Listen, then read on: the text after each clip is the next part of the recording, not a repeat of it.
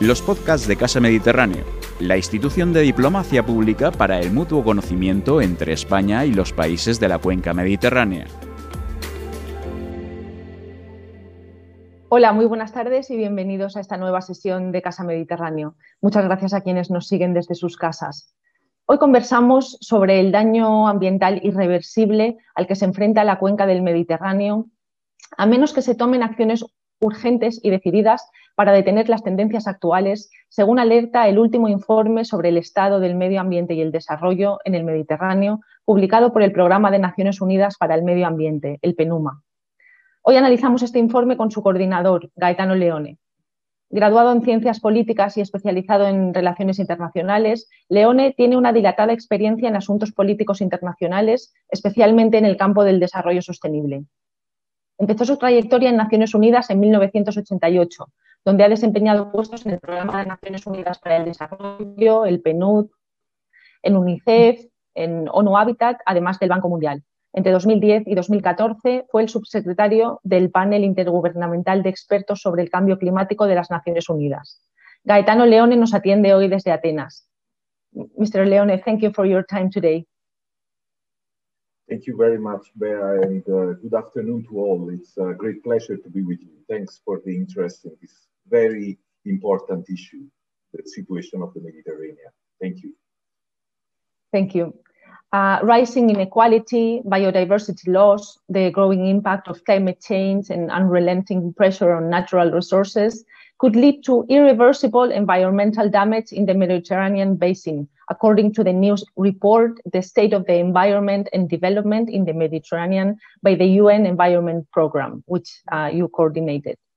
Uh, Mr. Leone, what are some of the main findings of the report?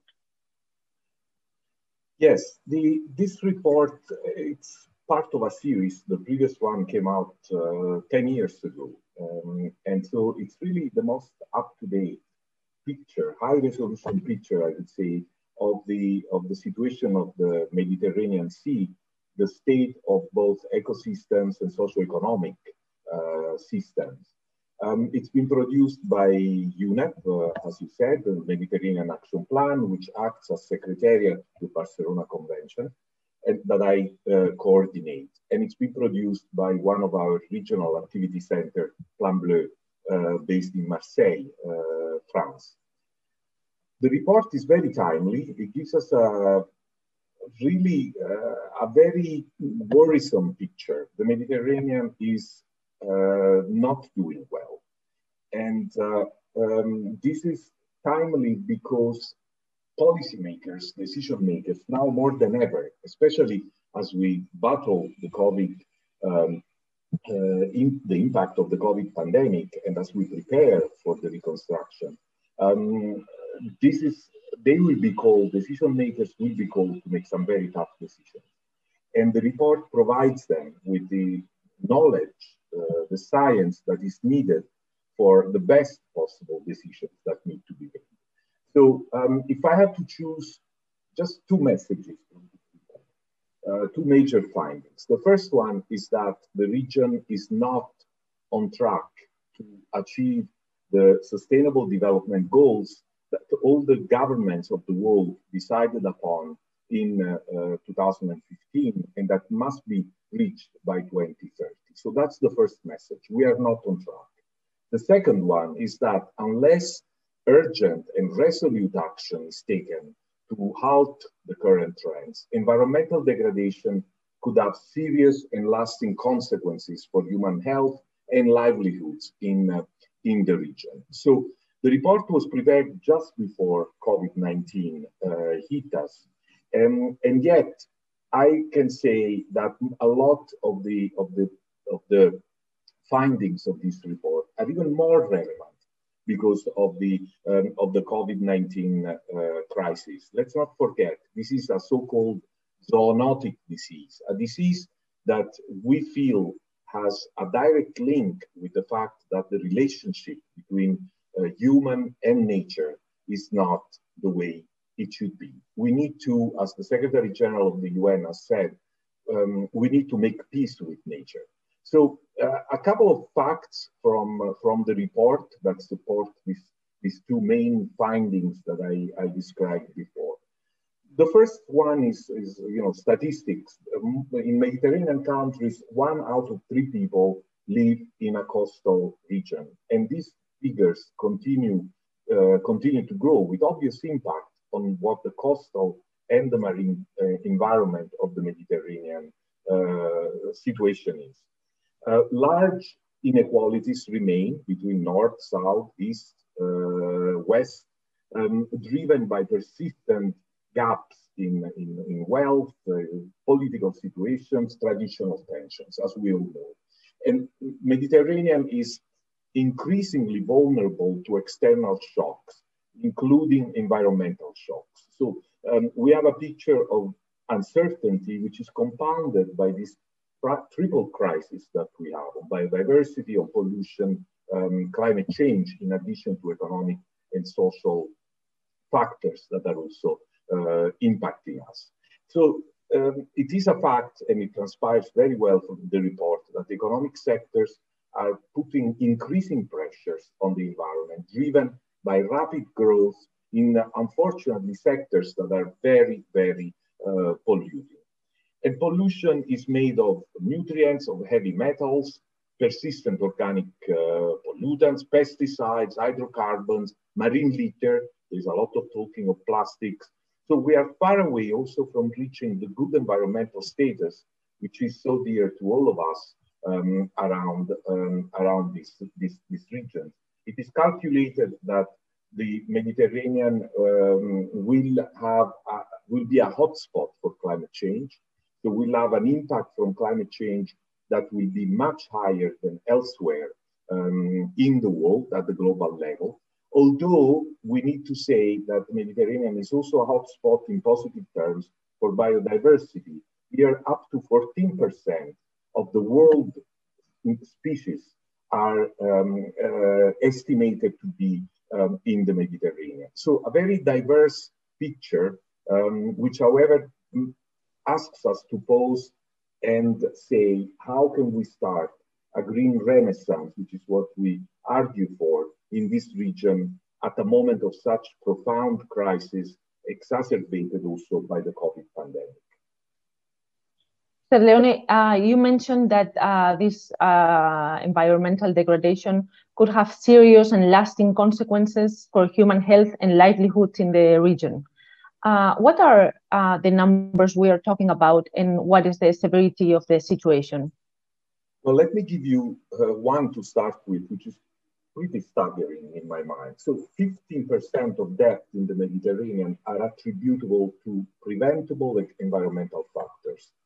In, for instance, in 2016, more than 228,000 people um, died having been prematurely exposed to air, um, air pollution. They died prematurely when in fact uh, a better environmental situation would have prevented, um, prevented that, that death. And of course, this may also have had, I mean, science is still uh, developing uh, an important impact also on the outcomes of, uh, um, of COVID-19. Now, if you think that there is more than 500 million people living around the Mediterranean, um, and one uh, out of three uh, live near the coast, as I said before, this means that very large numbers of inhabitants around the Mediterranean are exposed to air pollution from ships, in addition to other sources, including road traffic um, and industry. And this is why I, I, I, open a small parenthesis here. So the Barcelona Convention is a UN treaty, um, which has been signed by all the uh, riparian countries of the Mediterranean plus the European Union 45 years ago. So what we do is we have some legally binding decisions, instruments, the convention itself, the protocols that address all aspects of environmental uh, degradation and um, and its prevention. And on this specific issue of air pollution, we are working very closely with the government and all our partners to make sure that the Mediterranean gets designated as an emission control area from certain emissions coming out uh, from shipping.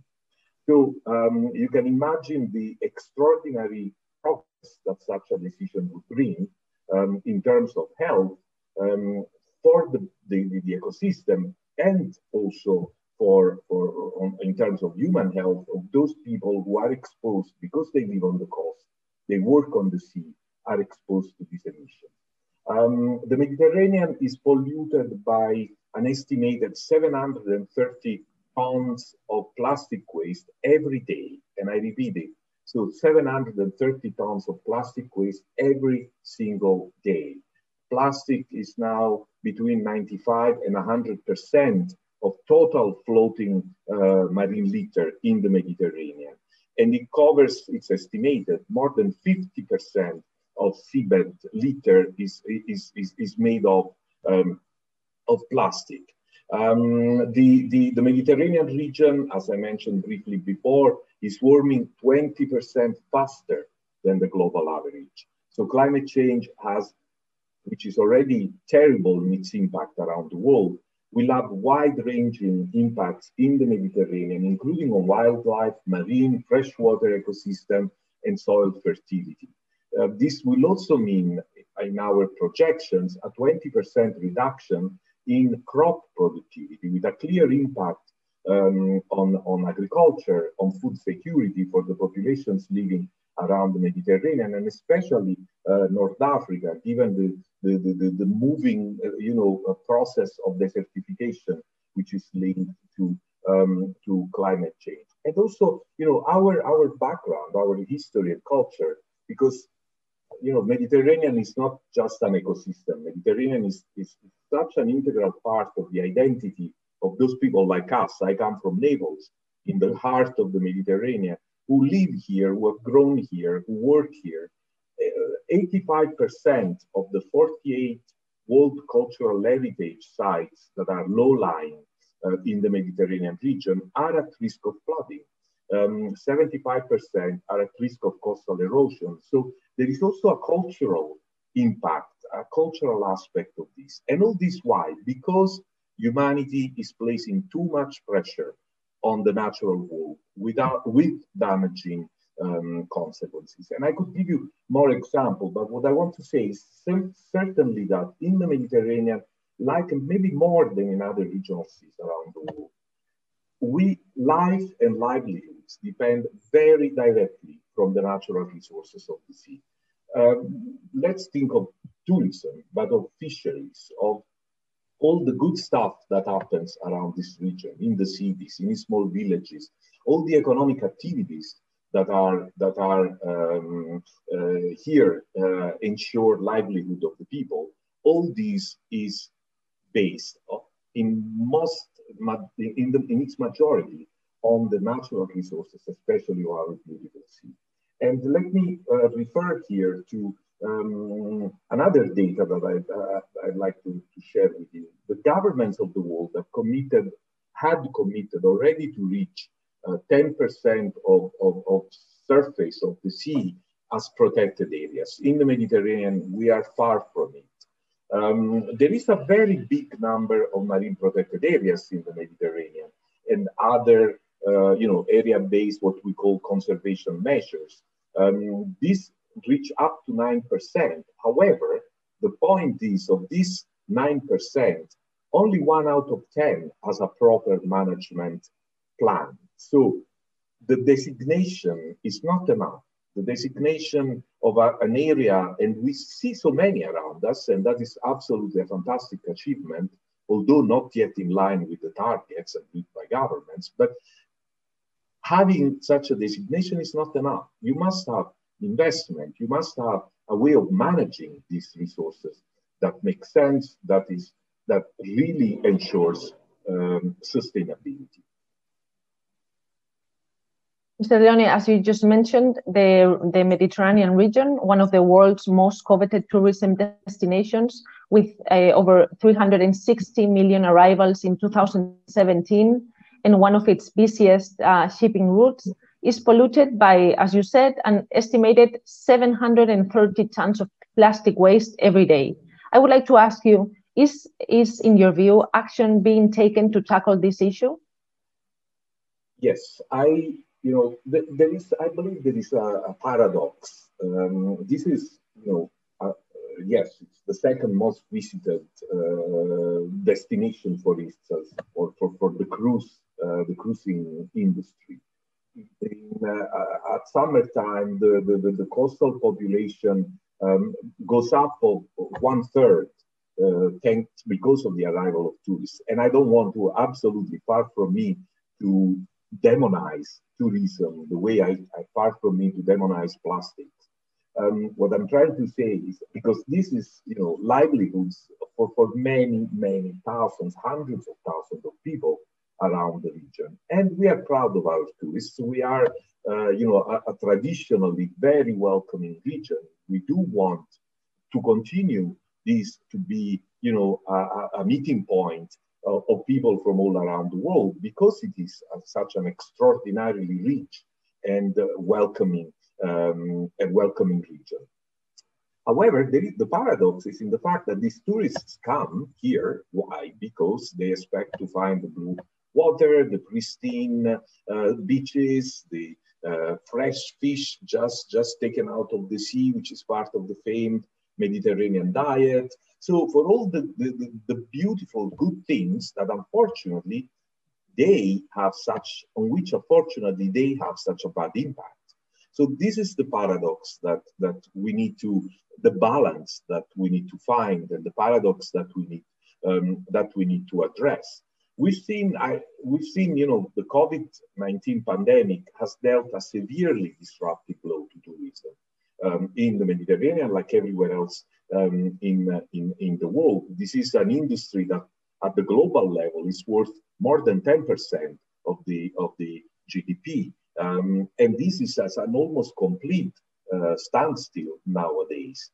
Um, the, the, the, World Tourism Organization estimates that one out of 10 jobs worldwide um, depend on tourism. And this situation is equally um, more or less the same 11% of total employment in the Mediterranean countries and 11% of their GDP depends directly and indirectly on, uh, on tourism. So the, block, the stop of tourism given to COVID has had devastating, is having devastating consequences, especially for the more vulnerable and poorer communities um, around the basin of the, um, of the Mediterranean. Now, um, what can we do for this? We do need uh, to, to, to, to keep in mind that tourism generates considerable um, considerable environmental damage in terms of habitat loss, as I said before, increasing water consumption, waste production, as you mentioned, also in terms of marine litter, water pollution, the noise for uh, especially big mammal species that go around um, go around the Mediterranean. And in addition, the profit doesn't necessarily get invested in, uh, in, in local uh, development. On top of the tourism, the Mediterranean is also the avenue for one third of the world trade that goes through shipping. So imagine 30% of that, um, not necessarily stopping in the Mediterranean, passes through this channel from Suez the south of Sicily, north of Malta, and then uh, and then uh, uh, out on Gibraltar. So all this is is is is a huge pressure on our natural resources. Now, is is much being done? Certainly, there is a commitment to do. I mean, we can talk more about about um, about plastics, but also in general, the Barcelona Convention has led to the, the agreement among governments on a number of protocols that deal with shipping, with emergencies, with pollution emergencies um, at sea, um, uh, deals with uh, dumping of, uh, of pollution into the sea, land-based sources of pollution, etc. And um, but the the the, the um, how can I put this? The commitments not necessarily go hand in hand with the investments that are required in order to you know, switch to a greener uh, future of the Mediterranean and, and uh, um, for the world, for the entire world. So as Barcelona Convention, we have identified some, some paths for a green renaissance. And I go back to this concept because you know, in our own region, what happened after the dark ages, the moment of standstill? What happened is that the creativity, which is typical of the Mediterranean, the industriousness, the access to financial resources, the access to a very vibrant civil society, the amount of, of, of, of, of resources of all sorts, scientific, financial, that are being mob mobilized to respond to COVID-19, give us an opportunity here.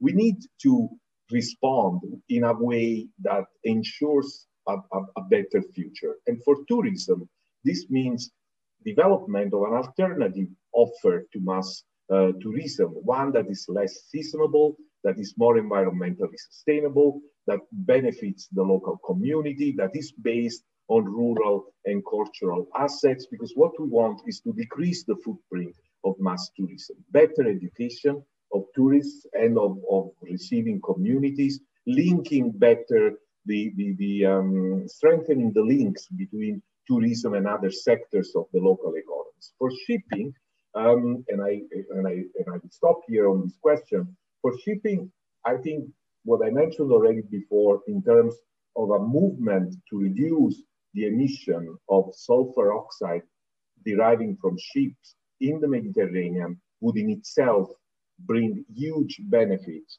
to uh, cities, coastal cities, and in general to people who live around the sea. And this is, you know, this is not a dream because there are other regions in the world, North America, China itself, where this issue is already being confronted and discussed. And the immediate costs that it may have is nothing compared to the benefits, also economic benefits that will come in the medium and longer term. In, in addition to what you're describing, uh, the presence of more than a thousand non-indigenous species uh, also poses threats to biodiversity. And as you just mentioned, the region is warming 20% faster than the global average. How can we protect the Mediterranean for present and future generations? Well, you see, biodiversity is I said it, the Mediterranean is a hotspot for biodiversity. It is unique richness. I mean, if you consider how small the size of the Mediterranean is compared to the wider oceans covering our planet, um, the idea that up to 14% of, of, of, species are found in such a small area in itself tells you how urgent, when we consider the very high pressures that these, these resources are under. Um, the need for an urgent response is more than ever present. This is nothing new. We've been working on this for more than four decades. We are now, this is for many um, uh, uh, at the global level, uh, this year is meant to be the uh, biodiversity year, super year, it's been called, because the global, the government of the world are agreeing on a framework, on, a, on, on, a, on, a, on what will come, on an action plan um, starting this year, 2020, as soon as it approved. Unfortunately, COVID has slowed down the, um, the, the these efforts of uh, uh, negotiating and signing off such an agreement on biodiversity. But we are doing a parallel process because we look very much at the global um, commitments of governments to translate them into the regional into regional commitment. We are looking at that also at Mediterranean level.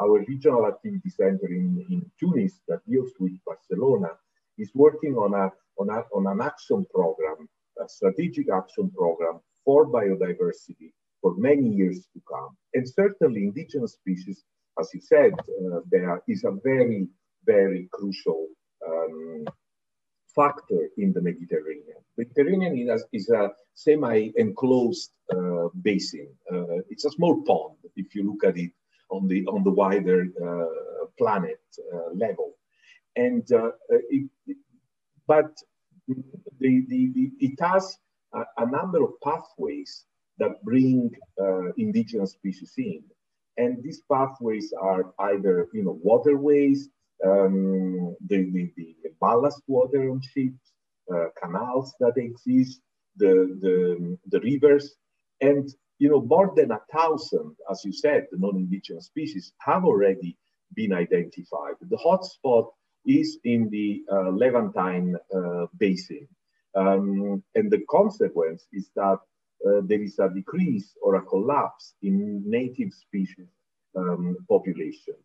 Out of these more than a thousand identified, 618 from our, from our calculations and from the studies that have been done are already established in, uh, in, the, in the Mediterranean. So once again, human activities, shipping, uh, opening of pathways, river uh, pollution, you know, ballast water, which is all left into, dropped into the, the Mediterranean, um, aquaculture, um, trade in living marine organisms, um, fishing activities, aquarium exhibits. There are many, many, many causes for this situation. But, and climate change, of course, because waters are warming up. And so there are new species that come in, invaders, so to speak. Now, this is a real issue and it has economic uh, impacts. It becomes also a political, um, a political issue, of course, because huge financial and the trade uh, uh, factors are at stake um, in the, as I said before, on issues, for instance, related to, to shipping and, and, and canals and waterways. So we are approaching this, first of all, from the scientific point of view to understand, and the report also in, contains a number of indications on this. Um, but we are also approaching it uh, by bringing all the governments around the table. And you'll be uh, happy to hear that the Barcelona Convention, you know, in 45 years, um, we have never failed to bring all governments around the table. The, the, the, meeting of ministers that took place in my home city uh, of Naples in December 2019, because Barcelona Convention meet every two years, um, that meeting had uh, representative from all the 21 countries that are contracting parties. And so you had France, but you had Syria, and you had Lebanon, and you had Libya, and you had Spain and Italy, and and uh, uh, you know Egypt and Israel, and they all come, and, and, and there is a clear commitment.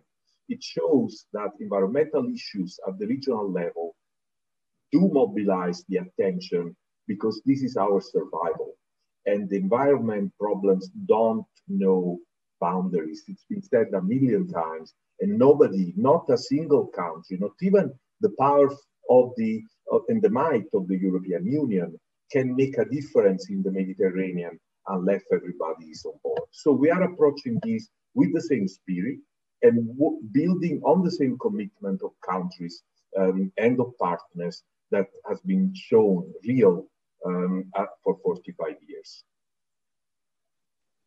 Um, you have been calling, uh, and I quote what you just said, for a green renaissance in the Mediterranean. What does this exactly mean, and how can it happen now? Well, I, I said it already very briefly. You know, the, the pandemic has really been able to mobilize. I certainly do not welcome the terrible toll of death and, and sorrow that we all are going through, and especially in our region. This counts some of the most affected countries in the world. So I'm not saying that, you know, COVID was a, a how can I put this, a, a necessary terrible thing to happen for us to wake up. We know there is enough awareness, there is enough knowledge, there are enough resources, but what COVID has done, it has mobilized in an unprecedented way um, uh, resources. And first of all, awareness. Um, you know, the cute things that we saw at the beginning of the pandemic, and people were so happy with the blue sky and the happy for these consequences, of course, um, the positive impact on environment, lower pollution, etc., have demonstrated if there was any need that um, the environment is suffering from human activities. When you lower, for whatever reason, reduce those activities, there is an immediate uh, positive impact on, uh, on environmental factors. But I'm not saying that was, that was necessary or was good. What I'm saying is that COVID has mobilized such levels of, of uh, uh, interest and attention, and most importantly, such huge financial resources in our region, like around the world, that they present us with an opportunity. We will be called uh, to, to, to build back. And as I said before, you know, the Mediterranean, there is one thing here. This is a region that has been leading in a leading position in the world, north, south, east, west, for thousands of years. The, the, the, the, the resources that we have, the resourcefulness that we have here, the creativity, the uh, access to um, universities and research institutions all around the basin. I'm not talking only of the richer north. The um, awareness, the, the very lively uh, civil society that we have here, the processes that exist, uh, the youth that is finally not only raising its voice, but demanding a place at the negotiating table. All this presents us with an extraordinary opportunity, an opportunity, and I call it a green renaissance because that's what we need. We need to, you know, uh, the, the, do the, the, the, click, click the, the, the green switch. And in this, I want to also say we have a regional activity center which is based in Barcelona. In fact, it's called the Sustainable Consumption and Production um, Center of the of the Barcelona Convention, and they work specifically on issues related to a switch to more sustainable patterns.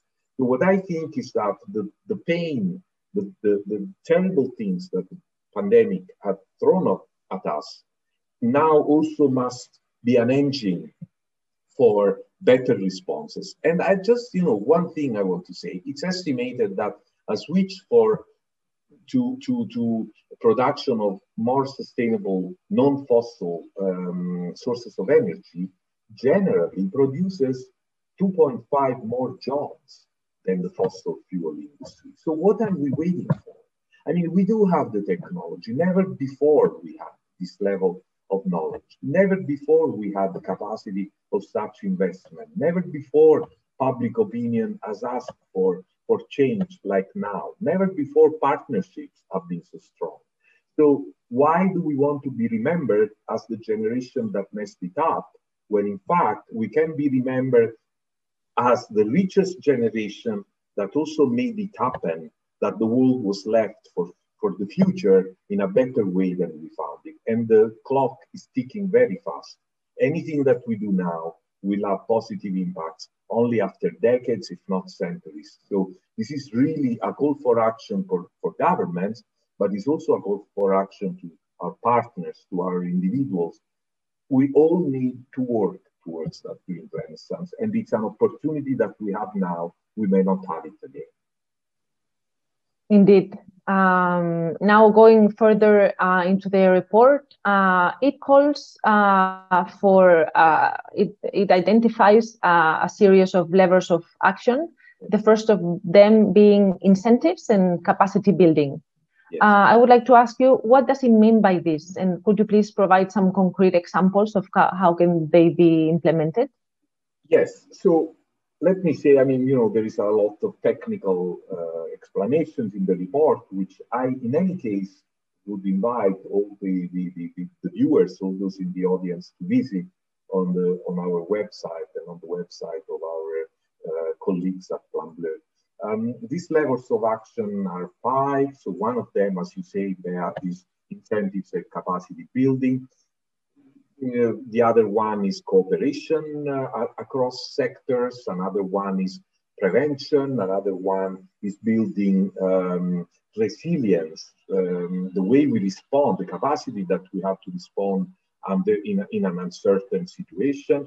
The, th the fifth one is enforcement. So incentives and capacity building means uh, that we, we need to, and here governments obviously and the private sector have a, a crucial role. Um, we need to phase out uh, environmentally harmful subsidies. Um, and uh, it, on the other side, mobilize options that are more, um, more sustainable. So remove subsidies, for instance, on non-renewable energies, on groundwater extractions. So for on activities that have a particularly negative impact on the environment in favor of other sources of energy, for instance, um, that will be less negatively impactful. And this also includes giving the power to local administration, to actors, so that they can implement um, both at their level, but also at the regional and national level, the commitments and measures that um, that have been um, that have been agreed. So I think capacity building is something that we have done all along since our inception in 1975-76. And this means in a region like ours, where there is so much knowledge and there are so many resources, as I said before, and where there is such a tight interdependence, um, the, the learning and sharing of lessons through a very strong network of uh, uh, research institutions, of partners who are very active on the ground, um, support being given to governments and local authorities and partners um, coming from the richer places around the, the Mediterranean. Um, this is what is needed in terms of capacity building. And let's face it, I mean, we are in a region which is blessed in many ways. And, uh, uh, you know, uh, we have uh, indeed huge inequalities and imbalances. But at the same time, we also have some of the most vibrant uh, uh, and richer countries in the world. And I'm not talking, as I said before, only of the of the countries that are now have the highest GDP. So there is a tradition in this region of uh, uh, uh, knowledge, of financial mobilization, and of exchanges. So let's build on that and continue building on these uh, uh, capacity building principles that are absolutely necessary so that we all have equal access to to the knowledge. I think you know the the the, the, the pandemic has also shown um, that everybody is talking about a crisis in multilateralism. Um, and it is true because, you know, in a moment of crisis, generally you run for what is really the most immediate needs. And the most immediate need is to feed your children, to send them to school, to have a roof on, on your head. Um, at the same time, though, I do believe that in our time and age, international relations, multilateralism, international exchanges, capacity building, technological transfers, these are things that our technologies not only allow, but get enriched from. So um, this is what we mean by that first uh, uh, lever of incentives and capacity building. Thank you, Mr. Leone. Uh, the report also calls for intersectoral cooperation, as you said, and prioritizing sustainability in all sectoral policies. How can we ensure this cooperation, as you were describing? Look, I, I think I mean, what we are doing, I can give you a number of examples, but before getting into the examples, let me say that, you know, environment, if anything, has suffered from being considered a sector. So even at the global level and within the environment, you know, you have an institution that deals with climate change, an institution that deals with uh, um, biodiversity, an institution that deals with the trade in endangered species, and I could continue this list. At the governmental level, you have the Ministry of Economy and uh, Environment um, or Ecology. You have the, uh, but then you have a Ministry of uh Invest for Investment, for Industrial Development, etc., etc. This sectoral approach is not what we need. We are seeing now trends that are moving out, uh, towards a, a, a, deeper integration because environment is not a sector. Environment is our life is our survival, is anything that we do. We cannot talk about tourism if we don't talk about why tourists are coming, as we said a few minutes ago, and what type of impact they have on the environment. We cannot talk about the banking system if we don't understand the impact of uh, certain investments on the on the on the environment, uh, which is our survival, which is the survival of the next generation. So this integration is absolutely necessary. And I believe very strongly that this the, the, the dimension where this integration happens most successfully is at the regional level. And I see it with our own experience. The Barcelona Convention does not have, you know, one pillar which is biodiversity, one pillar which is climate change.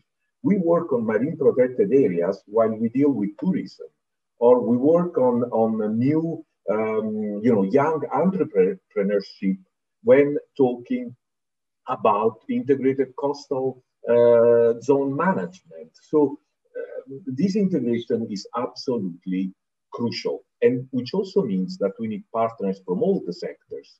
Now, take plastics. We cannot address plastics if we don't have the industry with us. So plastic is not, plastic at sea is not only an environmental issue. Plastic at sea, is something that has an extraordinarily negative impact going back to the discussion before, on tourism, on which hundreds of thousands of families depend.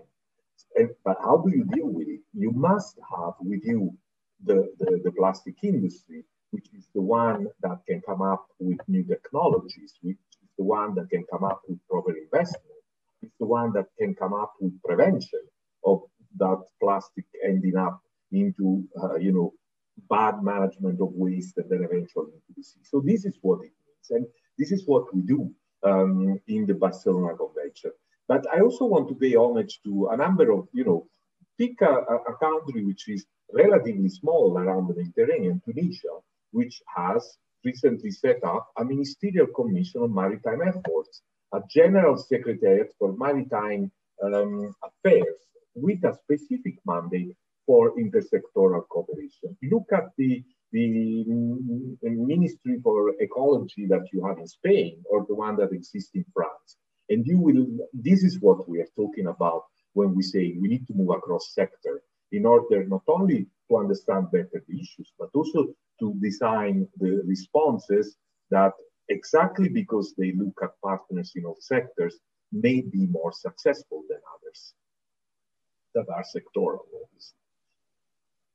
And uh, what about uh, preventive action? Are governments uh, already implementing measures that prevent degradation?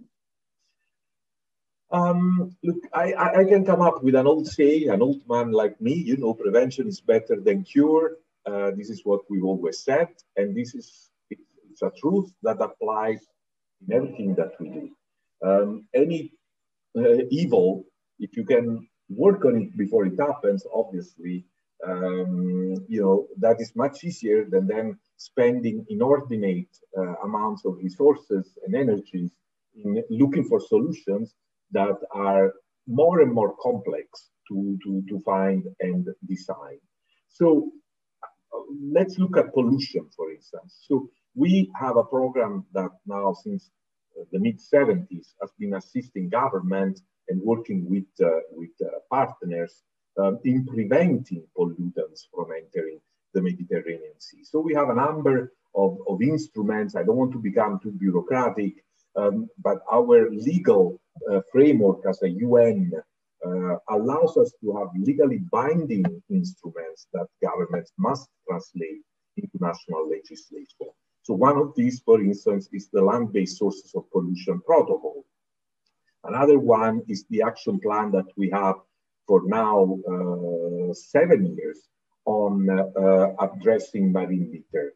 And yes, pollution has a crucial um, uh, role in all these in all these instruments. The center that is based in Barcelona that I mentioned um, mentioned before works on this, for instance, by uh, um, supporting uh, resource efficiency, cleaner production and pollution uh, prevention, as ways for small and medium enterprises to become more competitive, um, promoting initiatives for innovation and entrepreneurship will contribute into a more sustainable life and livelihood um, for citizens. Um, introducing the concept of sustainability in university and business school curricula will prepare our younger generation in reducing the impact that they have on uh, uh, the natural resources that um, that we use.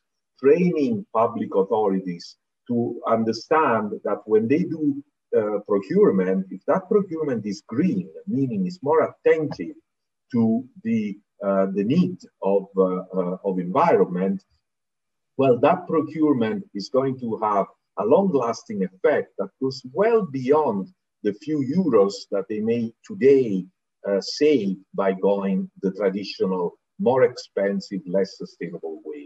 So ultimately, I would say that the, the, the, the UNEP-MAP Barcelona uh, Convention system is geared towards avoiding um, degradation in order to stay the course on sustainable development. The document also talks about, and I, I quote, uh, resilience building under uncertainty. Uh, what does this mean, Mr. Leone? Well, you know, this was, as I said before, the report um, in its vast majority was prepared before COVID. Um, so up to 2000 and uh, the end of 2019, beginning of 2020. Um, and yet it was very prophetic because resilience, what does resilience building means? Means that as, as, as our communities, as a society, we become more uh, resistant to the negative impact of crisis. And this is particularly important under uncertainty, meaning when we cannot predict where we are going. And, you know, last year, the year we are living now, I believe is really emblematic in this sense. We need to build our resistance in a moment of extraordinary, unprecedented uncertainty. So this, the point here that we are trying to make is that we need to take active steps to reduce the vulnerability of our society and economies to, um, to future shocks. I mean, UNEP had been talking about um, zoonotic diseases, to use a technical term, um, now for many years. What this zoonotic diseases is, is when biodiversity um, gets degraded to the point that you have a number of viruses in this case jumping from animal hosts uh, to human. So the biodiversity that creates the, our protection is eroded and you get a terrible consequence such as the, the, the, the, uh, the pandemic that we are witnessing um, nowadays. Um, the pandemic has also put the accent on stark inequalities, on lack of preparedness to deal with shocks of this magnitude.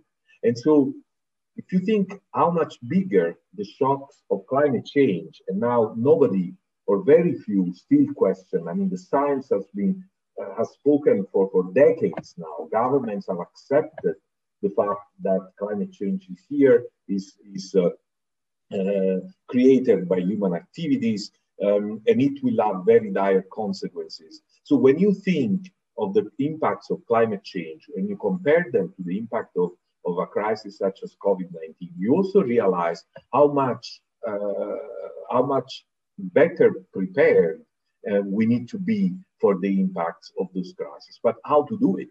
This is the, the, the big question uh, in front of us because there are no quick responses to solve the climate emergency. The same way, you know, the super fast vaccines, um, still there are so many questions on COVID uh, around us. But we do have nature with this extraordinary, immense restorative power um, and some of the most cost-effective solutions. So um, I think we do have, by working with nature in order to tackle the climate crisis, we do have the potential to reduce emissions by more than a third of what is needed by 2030 and to build um, climate, climate resilience. So what I'm trying to say here in a nutshell is that investing in healthy uh, Mediterranean ecosystems will act as a protection for the entire region from future shocks, addressing the inequalities that exist at the social and economic level will have an impact um, in, in, in ensuring healthier ecosystem and therefore minimizing our risk um, towards that shocks. And you know, as, as Barcelona mentioned, we do have a number of instruments that are working uh, that, at mitigating the conflict between ongoing activities and uh, um, and that, that, that may have you know um, a, a, negative impact on environment, avoiding conflicts, um, anticipating future developments. Just to mention one before I stop, um, we are now working on a scenario report uh, for the what would the Mediterranean be in uh, 2050 so that we can provide a number of options to governments to make decisions that will reduce the risk, will support uh, healthier ecosystems, and will, um, in a way, act as a, you know on, on an informed basis um, for the sustainability of, and, and, and the environment of those that uh, for those who come after us. Well, uh, unless there's uh, anything else that you would like to add, uh, I think that with this idea, um, we thank you very much. Yes, maybe just one comment, uh, Bea, which I think is important. There is a lot of talk of uh, commitments that governments and individuals take. Everywhere we are asked to make commitments. I want to say that we don't need new commitments. What we need is to really do what we have promised to do at all levels governments, non governmental, civil society, um, individuals, um, private sector, etc. Because this is where this is the only way we can move forward. We don't need new commitments, we don't need new instruments. Help us, everyone, implement the commitments that have been made by our governments, the commitments that we ourselves make in order to have a better future for this region that we call home and which is unique in its richness and its beauty, and that we want future generations to enjoy as much as we have. Indeed. Thank you very much, Mr. Leone, for uh, discussing the state of the environment and development in the Mediterranean uh, report with us today. We very much appreciate it. Thank you. Thank you. Ha escuchado un podcast de Casa Mediterráneo. Para acceder a nuestras actividades y contenidos le invitamos a visitar nuestra página web y a seguirnos en nuestras redes sociales, YouTube, Instagram, Facebook y Twitter.